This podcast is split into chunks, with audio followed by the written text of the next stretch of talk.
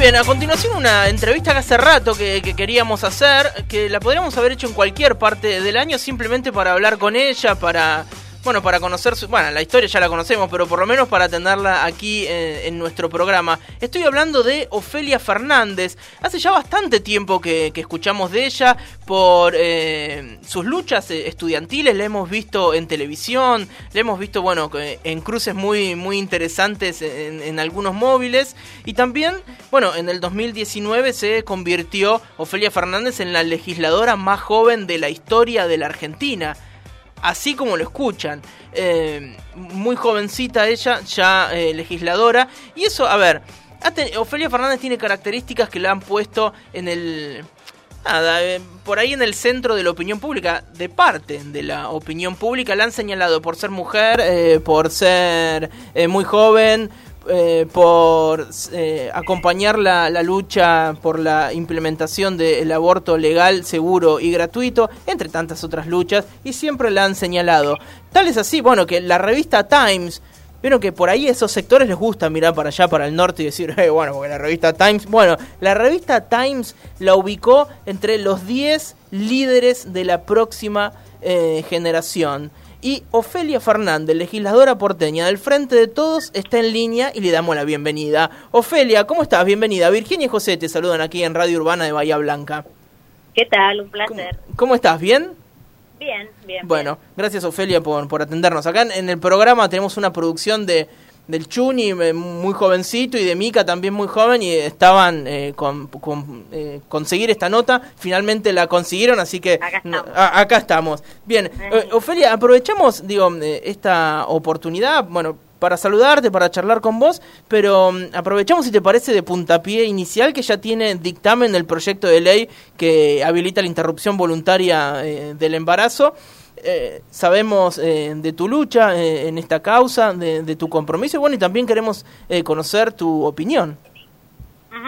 Bueno, sí, estamos nuevamente emprendiendo esta, esta pelea con el mismo compromiso de siempre, con, bueno, obviamente cansancio de tener que volver a encontrarnos con los niveles de cinismo e irracionalidad que muchas veces que muchas veces atravesaron atravesaron este este debate, por suerte ya con la media sanción en la Cámara de Diputados, ¿no? Con ese empujón que es donde nos quedamos la última vez, con muchos ánimos de poder efectivamente eh, conquistar este derecho. Creo que hay conciencia de que no hay más tiempo. Yo confío en que en que este es el año y que vamos a, a una sociedad un poco más justa, un poco más igualitaria, eh, que, que ponga que ponga en valor la ampliación de derechos como eje elemental en sobre todo en proyectos políticos de estas características. Eh, así que bueno, empujando, empujando para eso. Eh, obviamente hay que pelearla porque nosotras lobby no hacemos, ¿no? Eso, eso pasa más bien del otro lado, los aprietes, las amenazas. Nosotras tenemos una enorme convicción y la demostramos con fuerza de movilización, así que lo seguiremos haciendo eh, hasta que sea ley, básicamente. Como eh, todo suena un poco repetitivo, ¿no? Porque ya es un debate que debería estar saldado, pero le debemos este esfuerzo a, todas las personas, mujeres, niñas, eh, que han atravesado la clandestinidad, el juicio, el estigma o incluso la muerte en muchos casos. Eh, ahora te va a preguntar, te va a preguntar Virginia, está en su casa. Con esto de la pandemia estamos trabajando así y a veces las redes fallan, pero ahí ya te pregunta mi compañera Virginia. No hay problema. Ofelia, te decía que hoy, hoy vimos, sobre todo en redes sociales, eh, en Capital Federal algunos afiches que, habían puesto los, los antiderechos con información falsa. Eh, ¿Te parece que desde el 2018 a esta parte eh, el sector antiderechos ha recrudecido su, embestida? Sí, creo que sí, porque son profundamente reaccionarios y creo que no contaron en aquel entonces, no digo, creo que fue una sorpresa el nivel de masividad ¿no? y, transversalidad que alcanzaba el movimiento feminista. Y por supuesto que eso que se ordena en función de producir contraefecto. Entonces, en la medida que nosotras somos más, tenemos más compromiso, nos radicalizamos, complejizamos nuestros debates, ellos lo hacen por derecha, por decirlo de alguna manera, ¿no?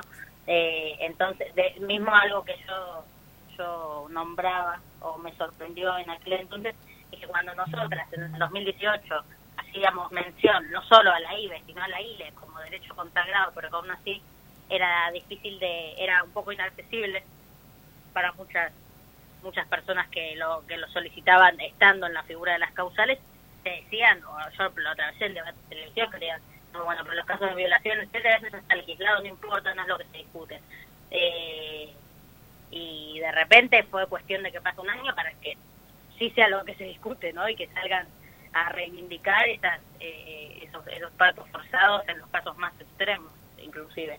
Entonces, evidentemente, a medida que nosotros vayamos avanzando o, tengamos una relación eh, más estratégica con nuestro potencial, ellos también van a intentar redoblar la apuesta. Lo que pasa es que redoblar la apuesta en un sector de esas características es volverse completamente cruel y, represivo y, y, bueno, y en este caso tramposo en el caso de estos afiches que, bueno, que básicamente juegan a, a tocar fibras que no tienen absolutamente nada que ver con lo que nosotros nombramos y, decimos cuando reivindicamos este derecho, eh, que hablan, bueno, también de sus propias proyecciones, algo que parece un chiste, pero también me da este tipo que piensan que lo que están defendiendo son bebés, aunque no sea no sea el hecho de realidad. Eh, al mismo tiempo te llevan bebés de plástico crucificados y llenos de témpera roja. Yo digo, cómo tenés una relación tan tóxica con lo que supuestamente defendés. A nosotras somos asesinas inescrupulosas, jamás se nos ocurriría colgar un bebé, un bebé de plástico de esa forma. Entonces, de la misma manera, digo, creo que las consignas que nos adjudican a nosotras están también sus propios prejuicios o sus propias miserias, ¿no? Eh, eh, disfrazadas de estrategia o de, o de, bueno, lo que sea. Ofelia, eh, quería preguntarte, digo, ya para ir más a, tu historia y hablar más de, generalidades, si bien eh, hace ya eh, algunos años atrás te convertiste de alguna manera en una líder estudiantil natural y, te vimos eh, hablar muchas veces, inclusive eh, fueron destacados tus discursos porque tenés una manera de hablar y una facilidad que la verdad es envidiable, pero una vez que convertida en, legisladora imagino que, que, sentiste la crítica y el, peso de, de, la opinión de manera mucho mayor. Sabemos que hay un discurso de la antipolítica en un sector de la población que automáticamente tenés un cargo y ya empiezan a apuntarte, pero si sos mujer y sos muy joven, eh, además mucho más. ¿Cómo fue adaptarse a eso o, empezar a convivir con, con esa crítica continua? Mm. Sí, la verdad, bueno, claro, fue intensificándose a medida que, digo, mi escala de intervención era mayor, digo. Claro. Se identificaba como distintas olas, en ese sentido, como el, cierre de listas fue un momento, la espacio fue otro momento, digo, de que empiecen a crecer, ¿no? Como cuando notabas una escalada en, en plazos de tiempo la elección definitiva fue otro otro otro escalón y efectivamente la, la jura, la asunción, el primer discurso y todo todo este año sobre todo se, se volvió muy obsesivo y muy permanente. Entonces al mismo tiempo lo tengo muy eh, rodeado, no sé, es algo que ya con lo que ya cuento, ¿no? Como con esa resistencia pero como no me lo tomo en absoluto individualmente, es decir, no me lo tomo personal, no pienso que se trate de mí una legisladora porteña, eh, no creo que se trate, no, no me hacen cuestionarme ni pensar en mi idoneidad, porque si les preocupase la idoneidad de los representantes de esta Cámara, sabrían al menos 10 nombres.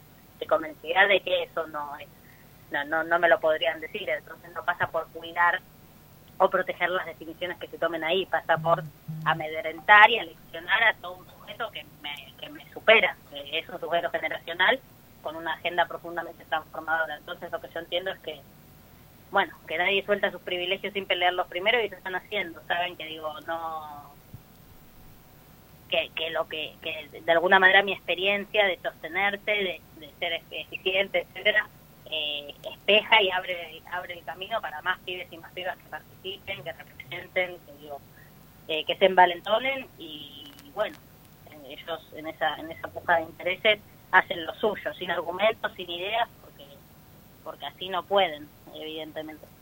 Seguro. Eh, pienso, mm, Ofelia, en esto que decías, ¿no? Eh, al haberte convertido en la legisladora más joven de la historia del país, de alguna manera estás abriendo esa puerta o allanando un camino para que las próximas personas, tal vez en mismas condiciones que vos, eh, sean mejor recibidas o mejor tratadas. Mm. Sí, sí, sí. De, de, hecho, es un, un poco lo que lo que intento siempre mostrar cuando también yo no solo que vivo el tema, vivo esta situación, sino que además hablo de eso, o con cierta constancia, también es como una pregunta frecuente, etcétera, e intento que que el digo que la conclusión no sea que el precio es efectivamente este, sino que, se piense en, el potencial y en, y en el provecho que se le que se le puede sacar a un escenario en el cual nos creamos y seamos protagonistas de, de las definiciones que, que influyen de manera directa la vida que nos que nos sigue. Eh, Ofelia, te, han elegido para ser legisladora en la ciudad de Buenos Aires, en Cava, y vos sabés que en Bahía Blanca digo, se da un, fenómeno, que es que en, la municipalidad de Bahía Blanca sigue estando Cambiemos eh, como cargo de la intendencia, y tienen una política muy larretista, digo, toda cosa que implementa la reta en Capital Federal suelen trasladarla tipo copy-paste a Bahía Blanca, funcione o no funcione. Digo, la ciudad no tiene las mismas características, quienes la habitamos tampoco. No, pero hay como una cosa esta de, copiar y pegar la, la, política larretista en nuestra ciudad. Eh, aprovecho entonces y te pregunto, ¿cuáles son los puntos que más te preocupan de, la política de, de, la reta, como para que empecemos a prepararnos a ver qué se nos viene también un poco acá en la ciudad? Ojalá que no, pero pero bueno, yo creo que hay uno que es central y que es transversal a casi cualquier eje de gestión, que es la, de, la digo la reproducción de las desigualdades de las que se piensan las políticas, es decir, en cualquier área de gestión están, las políticas están pensadas para el mismo sector, para el mismo segmento, y todo el resto tiene que bancarse un nivel de precariedad que no tiene correlación con los recursos con los que dispone la Ciudad de Buenos Aires.